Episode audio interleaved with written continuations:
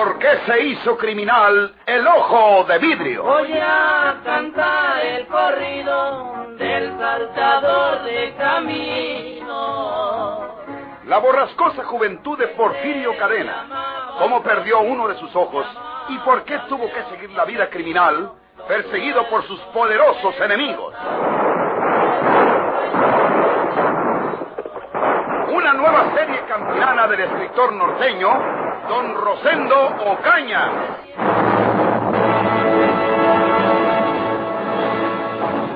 ¿Cómo fue eso, Tinoco? No hay mayores detalles todavía, señor presidente municipal, pero dicen que Juan Pablo iba en el auto, el que usted dispuso para su oficina. Sí, sí. Y que cuando iba por las calles de Rubalcaba, se le emparejó otro auto en el que iban dos hombres. Al parecer uno manejaba y, y el otro iba en el asiento trasero.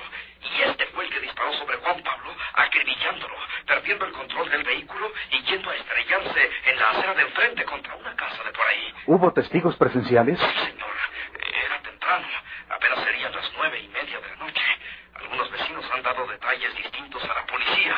Quienes mayores datos han aportado son unos individuos que salían del bar íntimo en esos momentos Sí, sí. y que tuvieron que refugiarse nuevamente en el bar porque las balas silbaron en ese momento. ¿Qué dicen? Lo mismo, señor, que el auto amarillo se emparejó al azul de Juan Pablo y entonces se oyeron los disparos. Ellos vieron que el auto azul perdió el control y se estrelló sobre la casa de la acera de enfrente.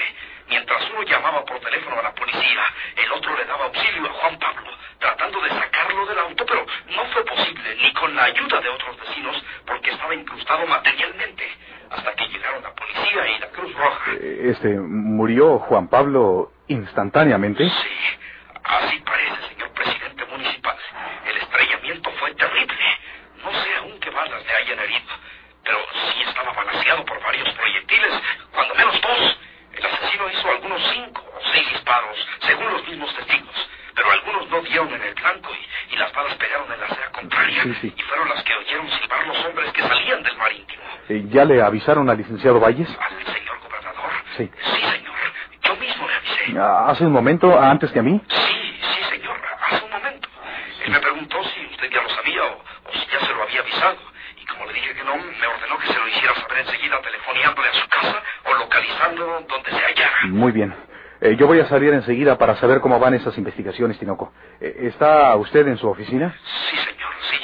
Al saberlo me vine inmediatamente. ¿Y, ¿Y cómo lo supo usted? Me avisaron de patrulla, señor, por tratarse de que Juan Pablo era un empleado municipal. Era. Tenía tres días de haber tomado posesión de su puesto. A su antecesor Lamberto de la Fuente lo asesinaron también. ¿Cómo se explica eso, Tinoco? No, no sé qué decirle, señor. Es, es algo inexplicable. Está bien, está bien. Por allá nos veremos al rato. Sí, señor. Asesinaron a ese hombre que te impuso el gobernador como el jefe de tu policía especial, ¿verdad? Ya lo has oído. ¿No te das cuenta de lo que está pasando? Ya son dos los asesinados en el personal de tu administración. Ese hombre está tratando de espantarte, de azorarte, para luego imponerte una nueva disposición suya, que puede ser la que me dejes para que seas de su hija. ¿Quieres dejar de pensar esas tonterías, Antonio? Yo veo las cosas mejor que tú. Tú ves solo tus malditos celos. El gobernador nunca se mezclará en una majadería como, como la que a ti te vuelve loca. Pienso que se trata de algo grave, pero no por el ángulo que tú crees. Ya me darás la razón. Y ojalá que para entonces no sea demasiado tarde.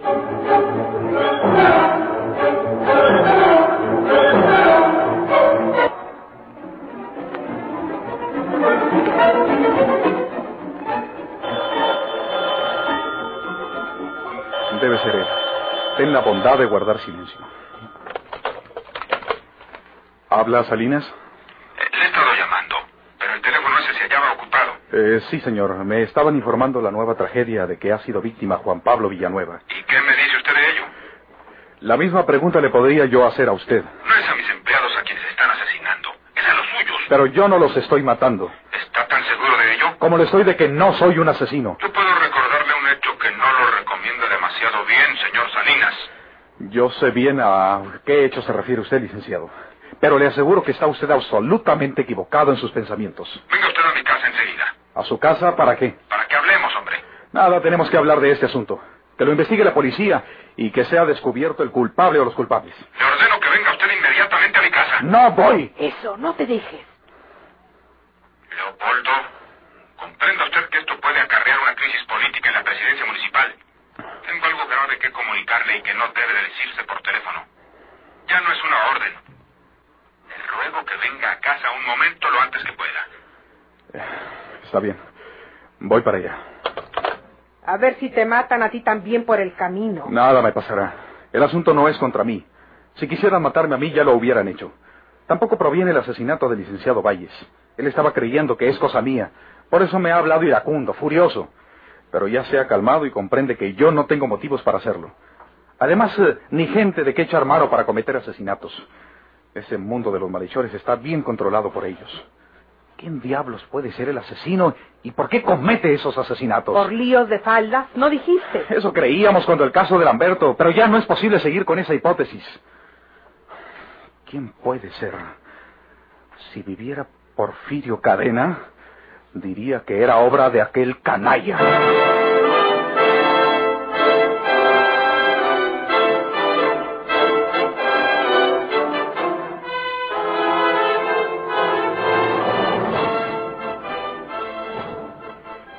¿Está su papá adentro, Margarita? Sí, lo está esperando. Eh, Margarita, eh, hice que Antonia me confesara la grosería que cometió con usted el otro día. Eh, ella vendrá conmigo muy pronto y le dará sus excusas. No es necesario. La odio.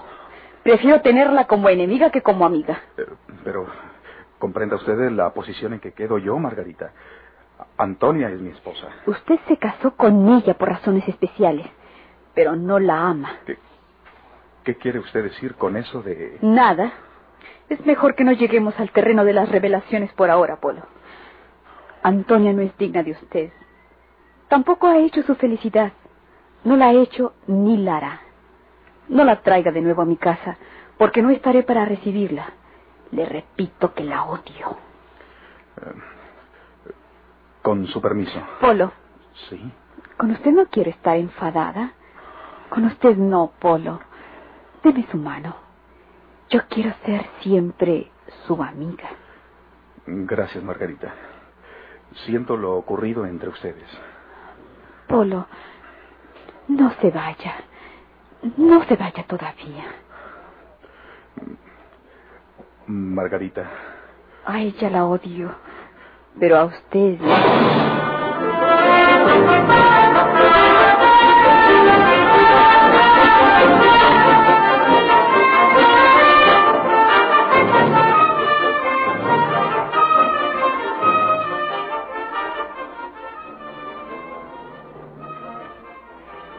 milagro que anda usted en la calle a estas horas, papá?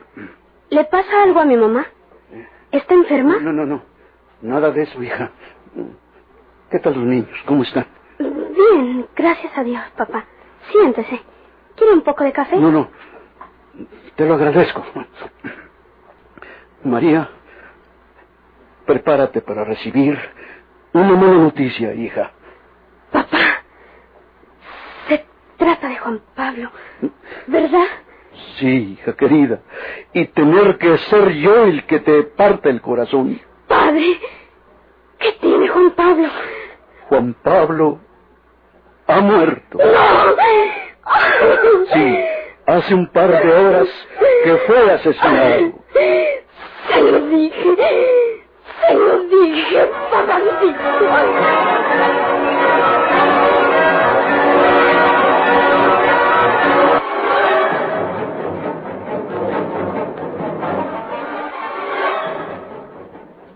¿Qué enemigos tiene usted, Polo? yo no tengo enemigo, licenciado. Y si ese asesino fuera un enemigo mío, dispararía sobre mí. Ni Lamberto ni Juan Pablo, las víctimas, han sido amigos míos. Recuerde que fueron escogidos por usted. Eh, en todo caso, el asesino o los asesinos serán enemigos de usted. Me atacarían a mí entonces. Le doy la misma respuesta de usted. Pero puede tratarse de un enemigo político, Polo. Puede ser alguien que trata de perjudicarlo a usted, planteándole una situación comprometida. Por eso le digo que piense en algún enemigo o en algún posible enemigo. Eh, Ya he pensado en ello desde que me avisaron la muerte de Juan Pablo. ¿Qué otra cosa quería usted que hiciera sino pensar en quién puede ser el autor de esos asesinatos? Permítame. Diga. Habla Valles. Señor gobernador, soy Tinoco. ¿Qué pasa, Tinoco? La policía los disparos es uno de alquiler. Andaban investigando en todas las paradas de autos que emplean en color amarillo. Saben que el modelo es 49 o 50. Es casi seguro que esta misma noche localizarán al chofer de ese auto. Está bien. Sigan informándome en cuanto haya novedades. Sí, señor, sí. Eh, Se lo aviso al presidente municipal. Eh, Él está conmigo. Estése muy pendiente de todo eso, Tinoco. Eh, Sí. Tinoco dice que la policía ha descubierto que el auto del asesino es uno de alquiler y que están a punto de localizar el sitio a que pertenece y el chofer que lo manejaba o lo maneja todavía esta noche. Veremos si dan con él. Ojalá. Tendría que confesar la verdad. No solamente se descubriría el asesinato de Juan Pablo, sino también el de Lamberto de la Fuente. Claro, los dos tienen que haber sido cometidos por la misma mano. El gobernador está en una conferencia, señora. Déjeme pasar. Necesito anunciarla. ¿Qué pasa? Le digo que me deje pasar. Eh, ¿qué, qué ocurre, hombre? Señor gobernador, este señor no ha querido esperar. Dice que tiene que hablar con usted. Con él no. Con usted. ¿Conmigo? Sí, señor. Usted es el presidente municipal. Lo he visto en fotos de los periódicos. Yo soy la esposa de Juan Pablo Villanueva. Señora. Eh, lo sentimos mucho, señora. Juan Pablo era personalmente amigo mío. Usted lo mandó matar. ¿Yo? Sí. Hace un momento que introdujeron este papel por debajo de la puerta de la calle, en mi casa. Lea lo que dice. Un anónimo. Dice, su esposo fue asesinado por órdenes del presidente municipal Leopoldo Salinas, un amigo de Juan Pablo. Usted fue. Usted fue. ¿Por qué lo hizo? No podía usted decirle al señor gobernador que no le gustaba ese puesto y que se lo quitara. Señora, ¿Por qué no le dijo a Juan Pablo que renunciara? Él lo hubiera hecho. Ese puesto lo aceptó por usted, señor gobernador. Porque usted le ilusionó bastante. ¿Y para qué? Para que lo acribillaran cobardemente a los tres días. ¿Por qué lo mandó a matar a usted? ¿No sabe usted la vida humana y la suerte de los pequeños hijos? ¡Oh! ¿Qué será de nosotros? Nunca se lo perdonaré. señora, este papel no debe impresionarla como si se tratara de la verdad. Este anónimo debe ser obra del mismo asesino de Juan Pablo. Es un absurdo su contenido, señora. ¿Yo por qué iba a mandarlo a asesinar? Yo no mando a asesinar a nadie, señora. Aquí está el señor gobernador que puede decírselo. En efecto, señora. Este anónimo no es sino una maniobra del culpable. Para su conocimiento, debo decirle que me acaban de informar que de un momento a otro localizarán al chofer que manejaba el auto de alquiler color amarillo, que fue del que dispararon contra su esposo. Auto de alquiler color amarillo. Estaba mi padre conmigo en casa hace unos momentos cuando sentimos el papel que metían por debajo de la puerta.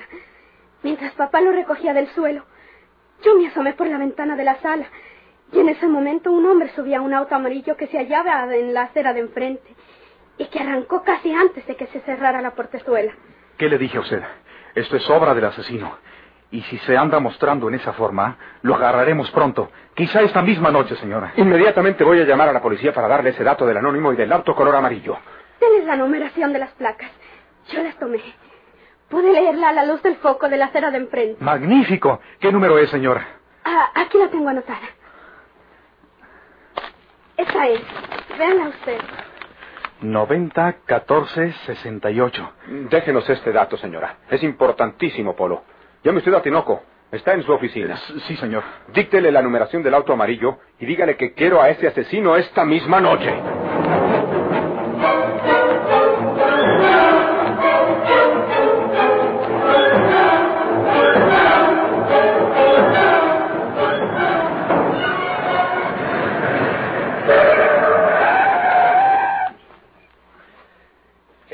Es el auto. Tu coche tiene las placas 90 14 68, ¿no? Sí, señor. Hace como una hora estuviste en la calle Magallanes 243. No lo niegues. Te tomamos las placas.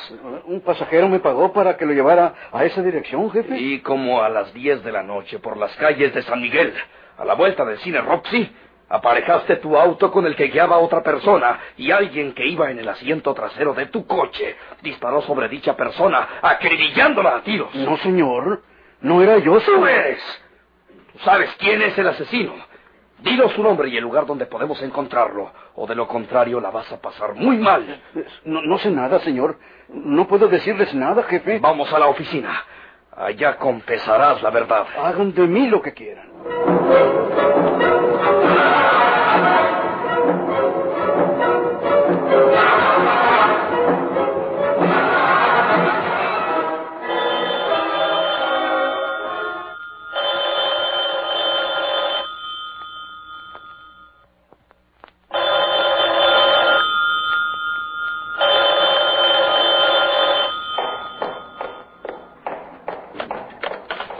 Bueno, Margarita, si no es demasiada molestia, haga el favor de comunicarme con mi esposo. ¿quién es su esposo? ¿Usted sabe quién? Leopoldo. No está aquí. No lo niegue, salió para allá. Ahí está con su padre. Le digo a usted que no está aquí. Mi padre y él salieron a la calle hace mucho rato. No esté molestando. Yo no soy su criada. ¡Insolente! Vaya al diablo.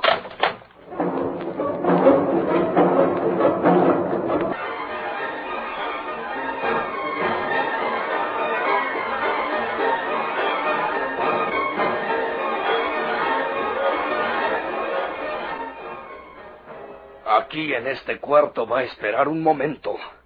No trate de escapar. Esa puerta tiene llave y hay policía por fuera, como usted mismo lo ha visto al entrar. En esta otra estaremos nosotros. Ni modo que pretenda fugarse por aquel ventanillo de la escalera, porque tiene hierros. Así es que estése quietecito y enseguida lo van a interrogar para que confiese la verdad. ¿No quiere decirnos por fin quién es el pasajero que disparó desde su auto en las calles de San Miguel? No, no tengo nada que decir, jefe. Está bien, está bien. Ya vendrán quienes le hagan desembuchar.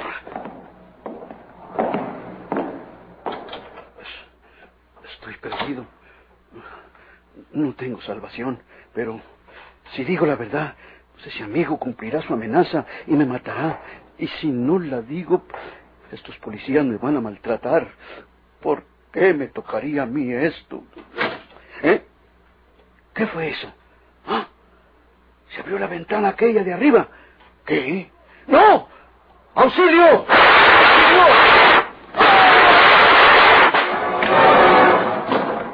¿Qué, qué fue? ¿Qué fue? ¡Oh! ¿Quién disparó? ¡Pronto, compañero! ¡En la escalera anda el asesino!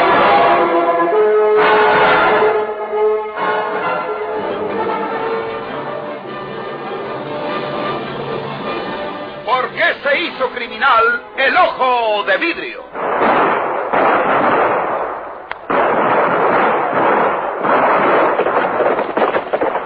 Muchas gracias por su atención. Sigan escuchando los vibrantes capítulos de esta nueva serie rural. ¿Por qué se hizo criminal el ojo de vidrio? se disfrazaba de arriero para asaltar los poblados